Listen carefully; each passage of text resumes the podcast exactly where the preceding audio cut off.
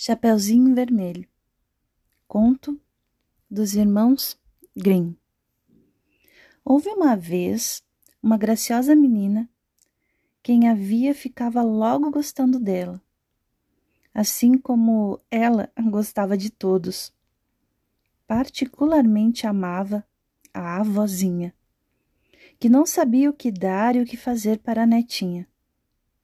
Certa vez, presenteou-a com um chapéuzinho vermelho de veludo, porque lhe ficava muito bem. A menina não quis mais usar outro e acabou ficando com o apelido de Chapeuzinho Vermelho. Um dia, a mãe chamou-a e disse-lhe: Vem cá, Chapeuzinho Vermelho. Aqui tens um pedaço de bolo, uma garrafa de vinho. Leva tudo para a vovó. Ela está doente e fraca e com isso se restabelecerá.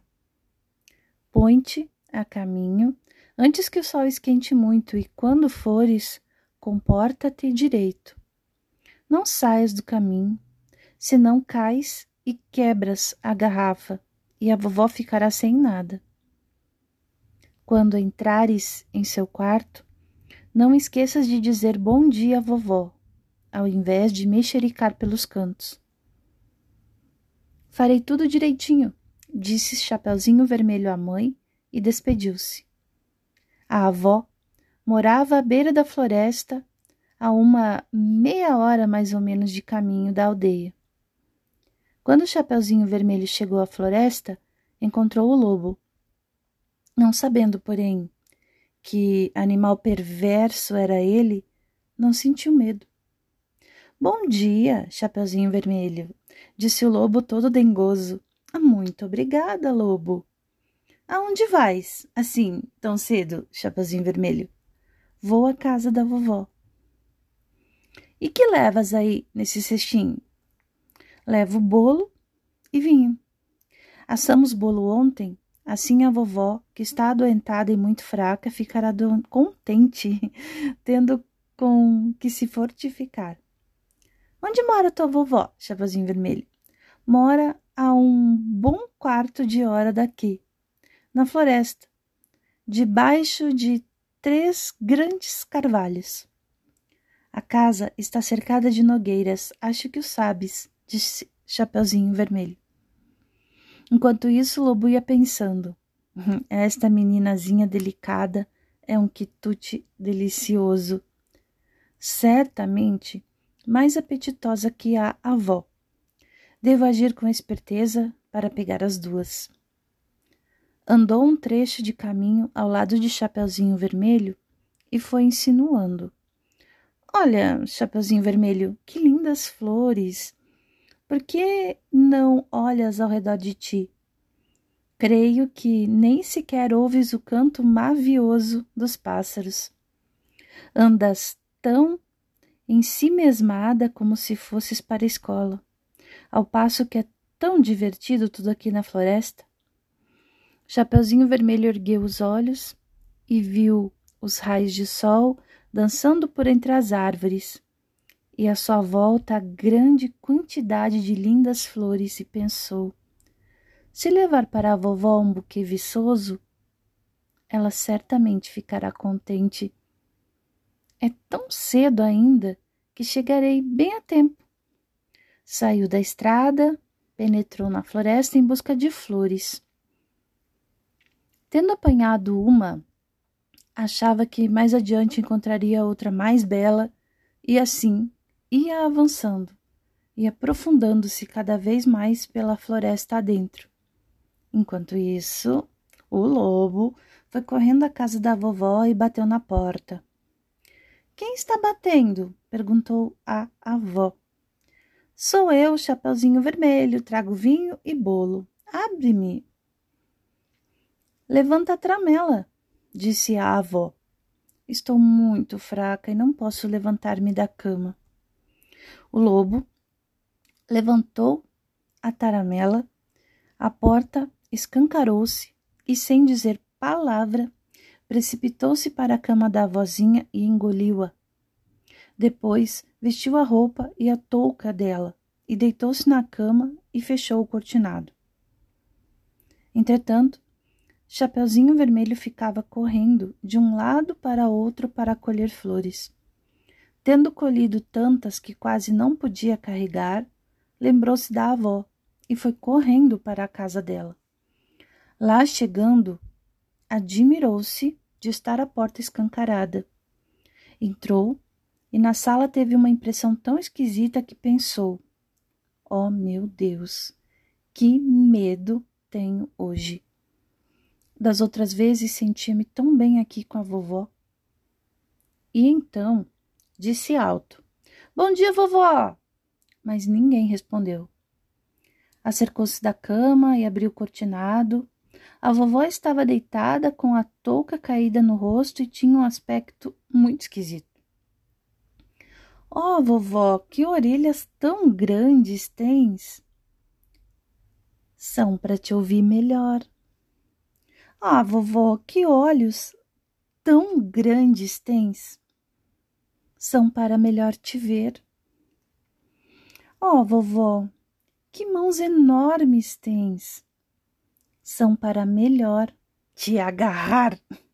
Mas, vovó, que boca medonha tens! É para melhor te devorar. Dizendo isso, o bolo pulou da cama e engoliu a pobre Chapeuzinho Vermelho.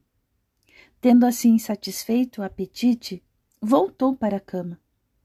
Ferrou no sono e começou a roncar sonoramente. Justamente nesse momento ia passando na frente da casa o caçador, que ouvindo aquele ronco pensou: Como ronca a velha senhora! É melhor dar uma olhadela a ver se está se sentindo mal. Entrou no quarto e aproximou-se da cama. Ao ver o lobo, disse: Este aqui, velho impenitente, há muito tempo venho te procurando. Quis dar-lhe um tiro, mas lembrou-se de que o lobo poderia ter comido a avó e que talvez ainda fosse possível salvá-la. Então, pegou uma tesoura e pôs-se a cortar-lhe a barriga cuidadosamente enquanto ele dormia. Após o segundo corte, viu brilhar o chapeuzinho vermelho e após mais outros cortes, a menina pulou para fora gritando. Ai, que medo que eu tive! Como estava escuro na barriga do lobo. Em seguida, saiu também a vovó, ainda com vida, embora respirando com dificuldade. E Chapeuzinho Vermelho correu a buscar grandes pedras e com elas encheram a barriga do lobo, quando este acordou e tentou fugir, as pedras pesavam tanto que deu um trambolhão e morreu. Os três alegraram-se imensamente com isso. O caçador esfolou o lobo e levou a pele para casa. A vovó comeu o bolo e bebeu o vinho, trazidos por Chapeuzinho Vermelho, e logo sentiu-se completamente reanimada. Enquanto isso, Chapeuzinho Vermelho dizia para si: Nunca mais sairás da estrada para correr pela floresta, quando a mamãe te proibir.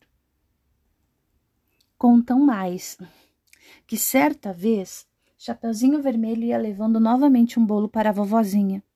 Outro bolo. E outro lobo, surgindo à sua frente, tentou induzi-la a desviar-se do caminho. Chapeuzinho Vermelho, porém, não lhe deu ouvidos e seguiu o caminho bem direitinho, contando à avó que tinha encontrado o lobo, que este a cumprimentara, olhando-a com maus olhos. Se não estivéssemos na estrada pública, certamente teria devorado. Entra depressa, disse a vovó, fechemos bem a porta para que ele não entre aqui. Com efeito, mal fecharam a porta, o lobo bateu, dizendo: Abre, vovó. Sou eu, Chapeuzinho Vermelho, venho trazer-te bolo. Mas as duas ficaram bem quietinhas, sem dizer palavra, e não abriram. Então o lobo pôs-se a girar em torno da casa e, por fim, pulou em cima do telhado e ficou esperando que Chapeuzinho Vermelho, à tarde, retomasse o caminho de volta à casa. Aí então ele a seguiria ocultamente para comê-la no escuro. A vovó, porém, que estava de atalaia, percebeu o que a fera estava tramando.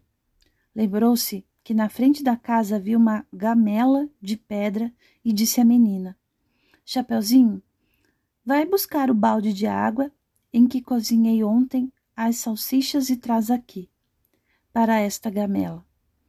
Chapeuzinho Vermelho foi buscar a água e encheu a gamela. Então o cheiro de salsicha subiu ao nariz do lobo, que se pôs a farejar e a espiar para baixo de onde provinha. Mas tanto espichou o pescoço que perdeu o equilíbrio e começou a escorregar do telhado, indo cair, exatamente dentro da gamela, onde morreu afogado. Assim, Chapeuzinho Vermelho pôde voltar felizmente para casa e muito alegre, porque ninguém lhe fez o menor mal.